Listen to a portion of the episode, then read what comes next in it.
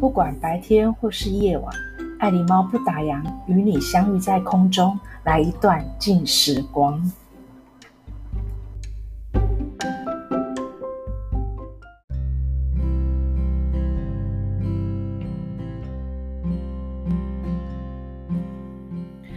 欢迎来到爱狸猫不打烊，感觉好像好久不见了。事实上呢，在十月份的时候呢，爱狸猫真的忙到不知道该如何说呢。可是如果在这一段时间，就是疫情期间，可以有有事情去忙碌的话，我觉得是一件好事。爱狸猫都不觉得说来用金钱来衡量。很多事情，当然我是很也很缺钱。呃，接下来因为已经完成呃两剂的疫苗施打，接下来就是要去好好的去赚一点零用钱，然后之后等到明年课程再上网的时候，呃，就要真的要再进入真的是正职的工作，这是目前爱狸猫的想法。但是呢，计划 永远赶不上变化，那所以呢，在这个嗯。无法自己控制的事情里面，就暂时就先把它放在一边，反而专注自己都可以掌握的事情。哈，那今天想要来跟大家聊一聊，就是我最近的蛮大心得，而且我也是呃有写那个手札记的习惯。那有时候在写的过程的时候呢，会有一些呃另外一些想法，以及就是说借由这个呃手札记。的这个书写，我自己都会有一些醒思，这样子很难得哦。我今天可以在这种时间，夕阳西下，看到阳光的的这个时刻里面来录制这个 podcast，我也自己觉得很开心。因为通常录 podcast 都是利用很夜深人静的时候，或者是呃晚上吃完饭的时候录制啊。那就是因为十月份太忙了。爱狸猫就决定今天一整天都来专注于在整理一下那个我的 podcast 的内容，以及我另外一个频道《肥猫儿走游大道城》的录制。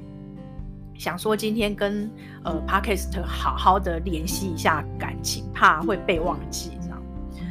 那今天跟大家就是还是闲聊一下哈，就有关于就是呃我这是最近写的手札记的一些想法，就是我就在想说，嗯。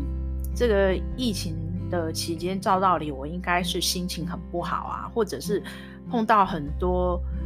什么事情就觉得看得很不顺眼啊，或者是容易呃心情浮躁。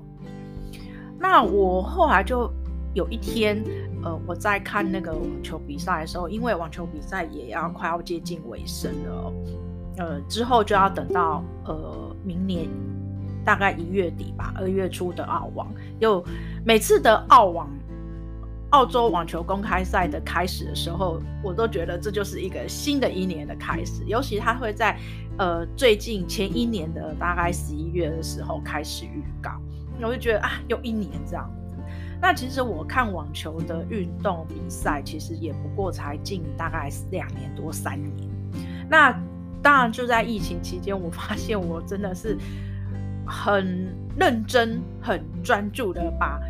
网球比赛看好看满。我甚至对网球比赛的那个没有概念，不知道它有什么样的年度比赛，我现在都可以讲得出来，都知道它每一个月要比赛什么样的呃赛事这样子哦。那后来就是呃。这一阵子就在看，看了之后就是在欣赏的时候，就前不久在欣赏比赛的时候，当然我自己有追逐的偶像在，哎，年纪这么大了还在追逐偶像，但是我觉得也蛮好的，就是增加生活一些乐趣。那我突然就觉得说，或许觉得看起来是像在怠惰，但是我真的觉得说，哎，看网球比赛，我把它看好看嘛，反而带给我很大启发哦。我在前几集的时候，其实。也有跟大家就分享说，看运动赛事的呃好处是什么，但我我觉得这一次我在看比赛的那个心得，好像似乎更加的那个提升。那我我就后来真的觉得说，哎，我每次看这个比赛的时候，总是有一种无形中会带给你一些就是力量。这种力量会让你就是说，哎，比如说，哎，很久没有运动。他就会提点我说：“哎，你要要去运动，不管这个运动是静态或动态，你就是要出去走一走。呃，即使是散步、慢跑，好，挥挥球拍都没有关系。那也会提点我说：哎，我是不是该回去球场？哎，重新的去调整自己的这个呃姿势，或者是重新去找找回自己的那个球感，然后跟。”呃，其他的球友去做交流，因为其实你互相人跟人之间互相做交流的话，或许也会带给你一些不同的看法跟思考。这样，那我也觉得说，哎，借由这样的运动，我会觉得说，其实我的专注力跟耐心力会比较提升，所以它就会变成，呃，间接的会影响到我在阅读的这个。过程，因为我觉得说，自从有这个手机的那个出现之后啊，尤其是现在什么都需要靠手机，我发现就是自己好像被手机绑住了。那我也试着在想说，如何减少看手机的呃时间，然后把很多的专注力跟耐心可以放在我可以控制的事情，譬如说去运动、学习。语言或者呃学习自媒体，就是去掌握自己能控制的事情，去专注在这一些上面。我觉得，嗯，现在就不会像以前说啊，要做好多好多事情。我也觉得说，现在就是说啊，你一天做好一件事情或两件事情就好。就像我今天就做好了一件事情，所以我要。表达就是说，哎，我借由这种运动赛事，虽然我是在看球赛，可是往往就是每次就是呃那个每一局打完之后都会呃有几局打完之后会休息嘛。那休息的时候，我就开始就会思考，就是哎，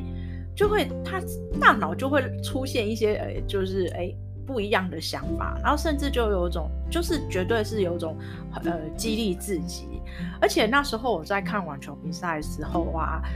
呃，中间它会出现广告，都会介绍呃呃当地的那个风景啊，观光地区啊，像之前法网的时候，就有时候会讲到巴黎啊，然后那个嗯，像那个温布顿的时候啊，也会有时候会呃 take 到伦敦去这样子啊，那所以我会觉得说，哎，同时间呢。我就看到呃那一些这些那一些那个观光的那个景点的广告的时候，我就会不禁又想到说啊，自己以前旅游的那个情景哦，它会就会被刺激的浮上来啊，甚至我还会从我的随身碟里面哦去找到一些呃曾经。走过的呃照片，然后再拿出来再看一看啊，然后再回味一下，可能要满足一下现在疫情期间无法出国，有一种就是呃伪出国的心理呀、所以我就觉得说啊，原来我就发现到说这一段的疫情期间几乎已经快两年了，我觉得我我。发现到我的精神食粮有两个，第一个就是我会我我看呃欣赏那个呃网球比赛，那也欣赏网球比赛，在延伸到就是说呃我在这个阅读，我其实一直就会有呃阅读的习惯，但是我我有一段很长的时间是在阅读的。习惯里面，我发现说耐心度没有以前好。我一直有在研究了这个问题。后来我想，应该是就是说，如同我刚才讲的，就是被那个呃手机绑着，然后还有当然还有其他很多的杂事。那其实就是也是从这个比。看这个比赛，就让我真的觉得说，哇，原来我这两年我有两个生活的那个精神食粮。第一个就是我我讲的网球比赛，第二个就是阅读。那其实我也是借由就是说看这一些比赛，会提醒自己说，呃，要很有耐心，因为我在阅读里面我发现到说，呃呃，比较。变得会觉得比较浮躁，然后就觉得说，哎，怎么看的好像没完没了，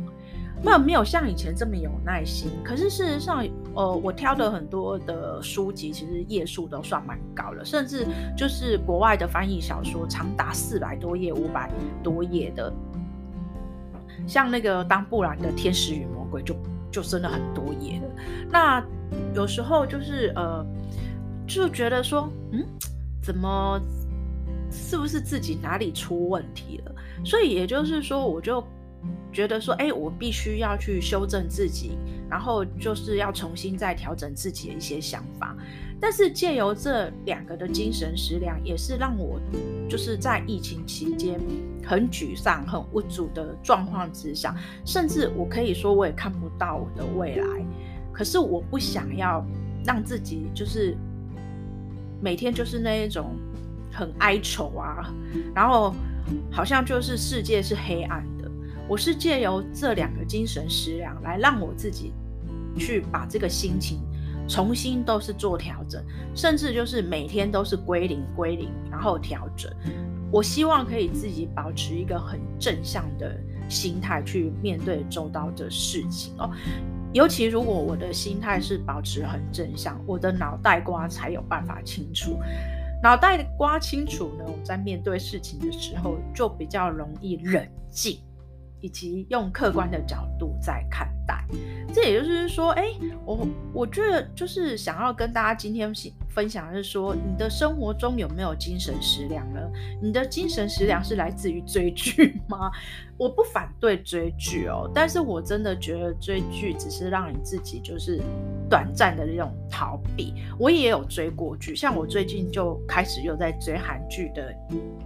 以武之名哦，我也觉得哎，好像剧情不错。然后我朋友也在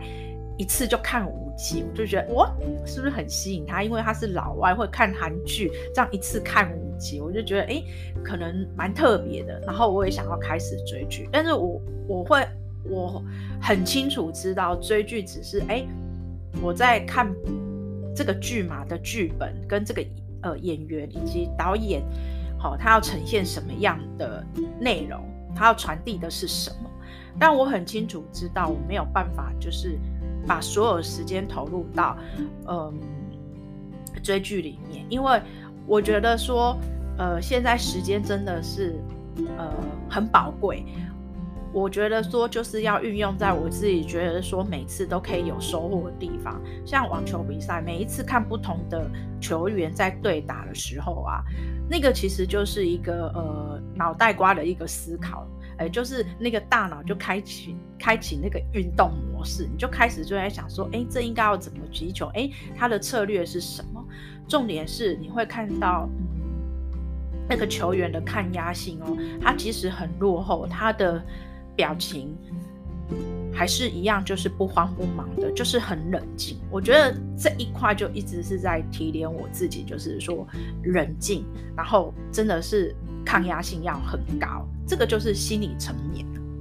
那至于就是说在阅读的部分话，我当然就是还会持续的阅读，只是以前都觉得发现自己阅读的那个内容都太过于严肃了。呃，手上的那个历史书籍不知道多少，但是我真的发现说，现在的历史书籍变得比较活跃，而且甚至都很有趣，然后也不会那么艰深了。如果要看比较艰深，通常我都觉得是那个呃国外的翻译书会比较艰深，而且又肉肉的。那一天才去诚品看到一本关于英国的两两千年的历史，因为它是从呃。很早以前就开始讲，并不是从中古世纪开始讲。哦，那一本书也达到五百多页了，我就觉得说啊，我有时候觉得人生有把有必要把自己搞得这么重吗？但我还是很清楚知道，本来就是呃阅读自己有兴趣的事情，而且阅读历史是让我可以去了解不同国家、不同文化，以及呃就是当时的这一个人为什么会做这样的事情呢？那我会觉得说，哎，这个是真的可以去，呃，慢慢的去了解这样子。好，那透过阅读的话，我就会觉得说，因为有很多事情你没有办法是亲身经历的，你当然就是要透过别人的，呃，间接体验才来了解，那就是透过书籍，而且也透过书籍的话，你就会真的觉得说，哦，自己的那个。呃，那个思路啊，跟想法怎么那么狭隘？就是他阅读就是帮你打开，就是让你把这个狭隘的思路变扩大，不要再走那么窄的路。那当然啦，你说阅读会让你的眼中世界变好，我相信绝对是啊，因为你透过这种阅读，你你你会看到你。就是你的生活中的那个偏见就会少很多，你就会多了很多的包容，那当然就会不一样。那你说，呃，阅读是疗愈，它是啊，因为有些阅读的那个书籍是真的是蛮有那一种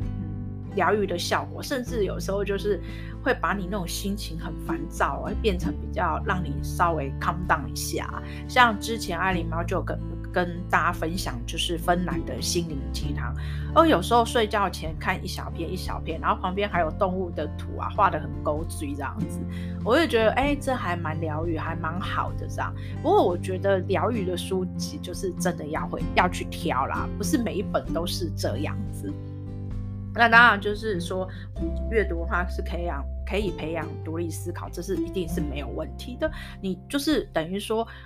呃，就是增广见闻啦。那所以我就后来就发现，说我越来越重视我这两个生活的精神食粮，因为它真的带给我整个那个生活的节奏不是乱的，而且反而就是说，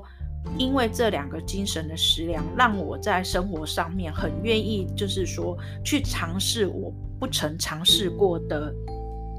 领域，包括我去咖啡厅端咖啡哦，我。觉得说，哎，怎么可能？我怎么可能会去端咖啡？那不是年轻时代吗？但我觉得说，呃，去了解一下餐饮业的那个作业流程也蛮好的，而且我还可以在那个嗯老街，呃有有故事的老街里面的老屋里，呃端咖啡啊，然后呃洗洗碗啊，然后跑内场跑外场啊，然后。有时候跟客人在哈拉，或者是讲一些这个老屋的故事，我觉得这个是我人生之中走呃，就是人生的旅途，到现在就是觉得说，哎，蛮有趣的。我会当成就是一个新的探索啊，一个新的旅行啊，然后新的事物。这也就是我觉得在疫情期间我很大获得，那也间接的就认识街区的呃邻居啊，那他们的的那种。热情啊，好，然后热心哦，就让我真的觉得说，这个是用金钱也买不到，甚至就是说，嗯，你可能在整个就是在台北市啊，你可能在别的区域，或者你以前在工作上也不曾有过，所以我会觉得说，哎，我这个疫情期间还买很大收获，也就是说，我觉得说心态重要，你碰到的这些事情，自然而然那个。好的事情才会去发生，虽然这个是很老掉牙的一句话，但是我我经由这样子的两年下来，我觉得我还是会维持我的那个呃生活的一些基本的原则，把它 keep 住这样子。那看那运动比赛的话，也不一定要看网球啊，就是也可以看棒球、看篮球。那所以我就呃分享一句，就是哎。之前那个网球明星张德培，他那时候十七岁的时候我还蛮小的，对，他就写，他就有一个名，有一句名言，他就讲：当你面临困境，你不能逃避，你只有去面对它，否则你就输定了。我觉得这一句话不一定是套用在网球，而是套用在整个生活层面哦。你看，现在我们面临到困境。但我我觉得就是不能逃避，我是用什么心情去接受它？疫情这个疫情其实就是带来就是未来后疫情时代的改变，以及我们要跟这个病毒事实上是共存的，所以就用什么样的呃角度跟想法去看待。呃，这个周边的事情，但是勇敢的去面对它是真的。就像说，哎，今天在球场打球，看到那一颗球，球速真的很快啊，难不成你就要闪开？不是啊，你还是要专注的去看它。即使我挥拍是挥落空了，但是我还是有挥拍啊，我还是尽力把它完成我基本的网球的动作，就是这样子。那所以说，轰不隆咚的讲了一堆之后呢，其实就要问大家说，哎，你想一想，你的生活上是不是有精神食粮呢？其实精神食粮在你的生活上是非常重要的，它真的会让你就是说整个身心灵会带你走向比较更美好、更正向。然后呢，在面对周遭的事物里面呢，你就会比较用呃乐观的心情，然后用很很清楚的思路去面对及处理。那今天就跟大家共勉之。那有什么样的呃问题呀、或留言啊，就麻烦帮我留在那个爱狸猫不打烊，真的很。借由这个 podcast，我还是依然就是维持到当初我开的这个 podcast 的精神，就是希望就是透过这样的一个播客跟大家做一个分享，然后我们互相的鼓励。疫情终究是会过去的，我们还是要迎接很乐观去迎接后疫情时代。下次见，拜拜。